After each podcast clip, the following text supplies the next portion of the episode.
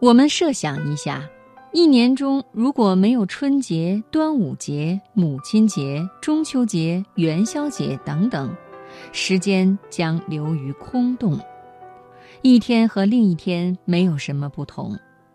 如果没有哆瑞咪发嗦拉西，那么声音将流于空洞，我们听到的将只是单调枯燥的嗡嗡嗡。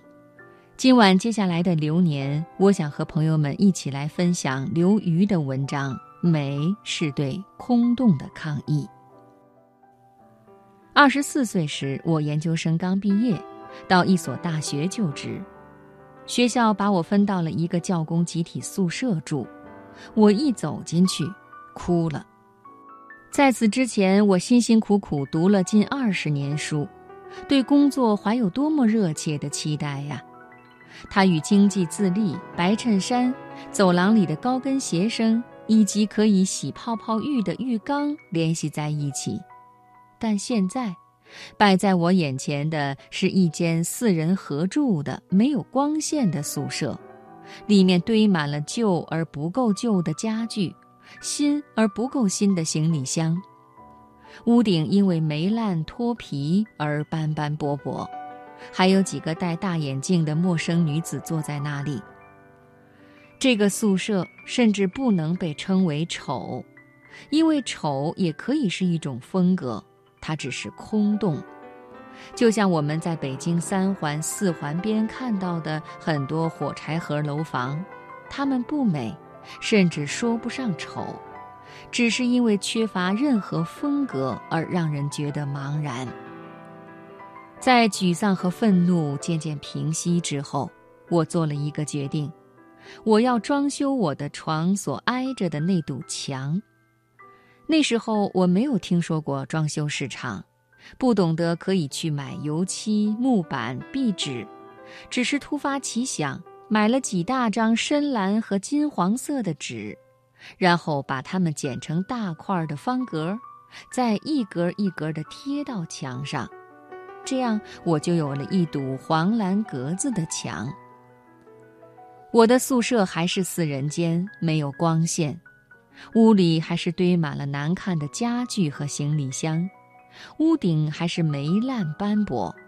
我还是和那几个戴大眼镜的室友一样，端着搪瓷饭盒去食堂打一块钱一份的黄瓜炒鸡蛋和五毛钱一个的糖三角。但是我有了一堵黄蓝格子的墙。晚上靠在床头，别人睡着了，我看着那堵墙，无比欢喜，心里有小火苗噼里啪啦的响。今年我三十六岁，我已经真的经济上自立，经常穿着白衬衫、高跟鞋走在办公室的走廊里。有一个属于自己的，虽然从来不洗，但理论上可以洗泡泡浴的浴缸。此外，我已经不能肯定把墙装饰成黄蓝格子是一个审美上的好主意。但是有些东西随着时间流逝不曾改变，我依然像十二年前那样相信，美是对空洞的抗议。空洞之于生命，如同猎犬追逐猎物，随时准备扑倒它、吞噬它。人类发明各种与虚无捉迷藏的游戏，不断将那只随时要将我们扑倒和吞噬的猎犬甩掉。时尚是这些游戏中的一个。我不大肯定“时尚”这个词是否足够准确。因为现在“时尚”这个词已经和流行、名牌、明星联系在一起，而我心中的时尚，则是对各种不假思索的挑战。对美缺乏爱慕之心是一种不假思索，跟着流行打转是另一种不假思索。时尚则应该是在一切随波逐流面前逆行。我常跟朋友感慨。